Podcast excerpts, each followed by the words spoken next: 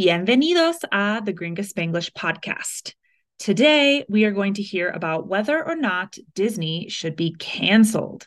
The buzzword of this day and age called deberíamos cancelar a Disney. The speed today will be medium, and 55% of the story will be in Spanish. At the end, you can listen to the whole story in Spanish at the same medium speed as usual. You'll have some new words coming up to take or leave for your journey to fluency. Check them out below and in the description in order of appearance. De joven is in my youth. Las princesas are princesses. Los príncipes are princes. El siglo is century. Nada más is no more than. Casarse is to get married. Los quehaceres are chores or to dos. Las inseguridades are insecurities. Sobrevivir is to survive.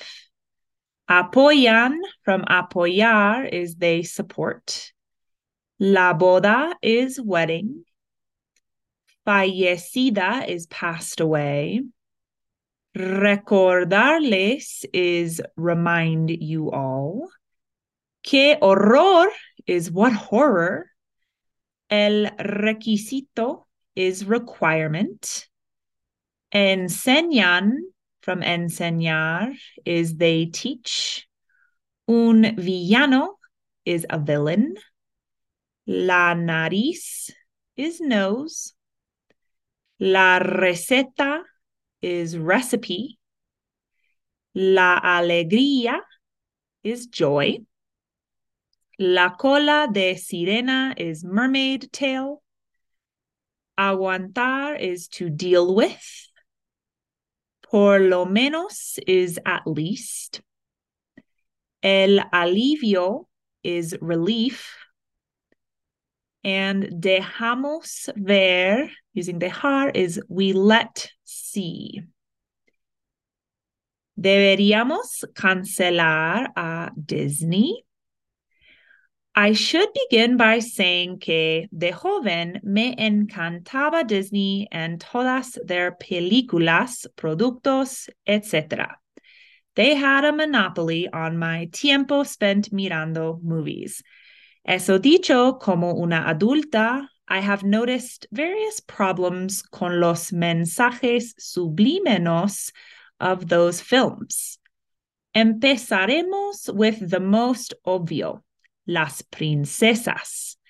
First of all, en los noventas, cuando they released la mayoría de esas películas de Disney, like Sleeping Beauty, Beauty and the Beast, Cinderella, The Little Mermaid, Lion King, etc., no más había princesas y príncipes, nor kings ni queens, por la mayoría del mundo a monarchy is so siglo XIX, no? And what are esas princesses and princes like, te preguntas?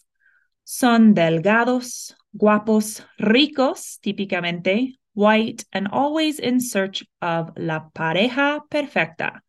Never mind the little detail que tienen nada más de 16, 18 años el momento perfecto casarse, obvio.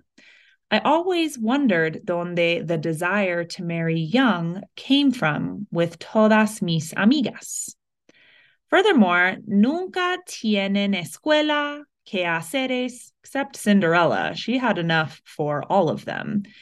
Inseguridades del cuerpo, como un gran zit el día de la fiesta, their only problema is that the princess casi no puede sobrevivir without a prince charming. Y los padres apoyan this craziness, pagan por la boda of the children sin alarm about como rápido their daughter está casándose with the first hombre que she has met. Well, that's not justo. Tal vez más de los padres would complain si no casi todos are dead. Cinderella, dead mom. Beauty and the Beast, mismo, mamá fallecida. The Little Mermaid, adios, mamá. Pinocchio, orphan. Tarzan, raised by monkeys. Snow White, viviendo con siete hombres y yo no necesito to recordarles del trauma of the loss of the padre de Lion King. ¡Qué horror! It seems it is a requisito no tener por lo menos un padre o madre en la vida, ser chosen as a princesa de Disney, or a boy made of wood with a traitorous nariz. ¿Y qué enseñan estas películas?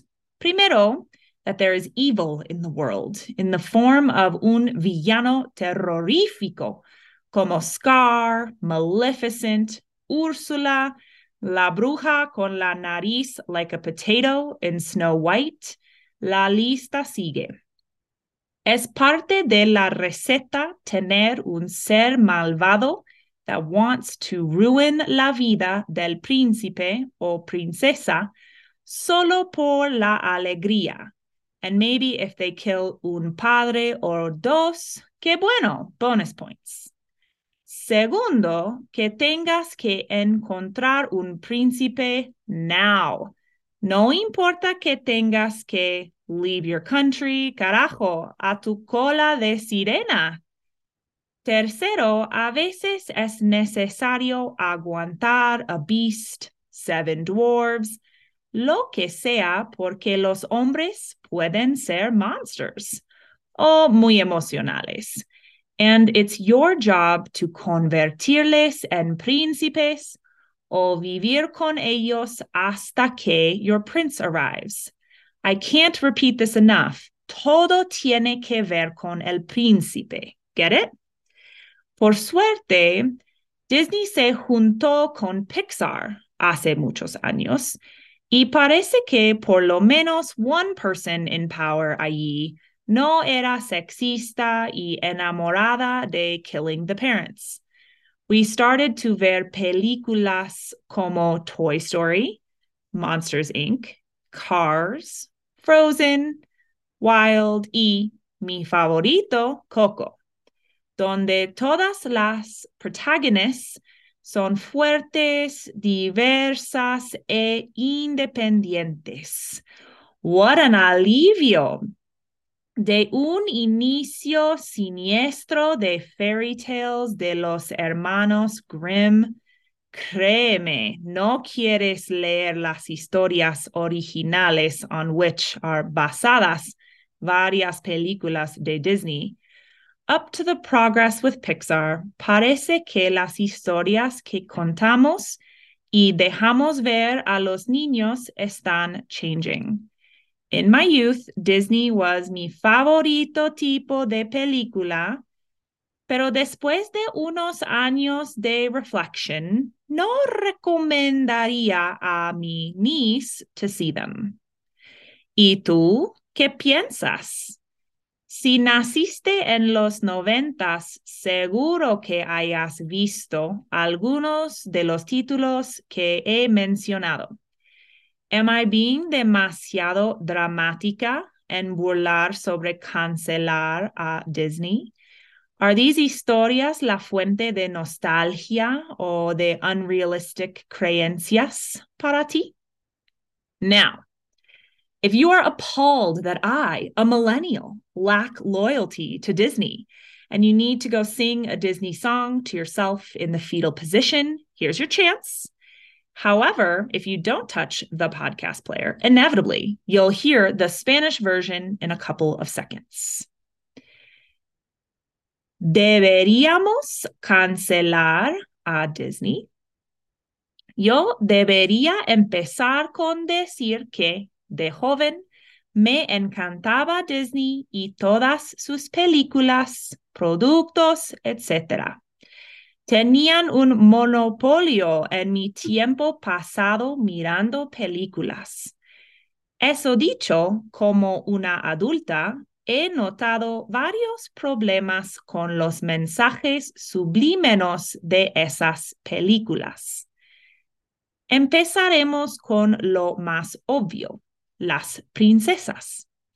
Primero de todo, en los noventas, cuando estrellaban la mayoría de esas películas de Disney como Sleeping Beauty, Beauty and the Beast, Cinderella, The Little Mermaid, Lion King, etc., nada más había princesas y príncipes, ni reyes ni reinas por la mayoría del mundo. Una monarquía está en siglo XIX, ¿no? ¿Y cómo son esas princesas y príncipes? ¿Te preguntas? Son delgados, guapos, ricos, típicamente blancos y siempre en busca de la pareja perfecta. No importa el detallito que tienen nada más de 16, 18 años. El momento perfecto casarse, obvio. Siempre me preguntaba de dónde venía el deseo de todas mis amigas casarse jóvenes. Además, nunca tienen escuela, quehaceres, excepto Cinderella. Ella los tiene para todas. Inseguridades del cuerpo como un gran grano el día de la fiesta, su único problema es que la princesa casi no puede sobrevivir sin un príncipe encantador. Y los padres apoyan esta locura. Pagan por la boda de los niños sin ningún alarme de cómo rápido está casándose su hija con el primer hombre que ha conocido. Pues no es justo. Tal vez más de los padres quejarían si no casi todos están muertos. Cinderella, muerta la mamá. Beauty and the Beast, mismo, mamá fallecida. The Little Mermaid, adiós mamá. Pinocchio, huérfano. Tarzan, criado por monos. Snow White, viviendo con siete hombres y no aún necesito recordarles del trauma de la pérdida del padre de Lion King. ¡Qué horror!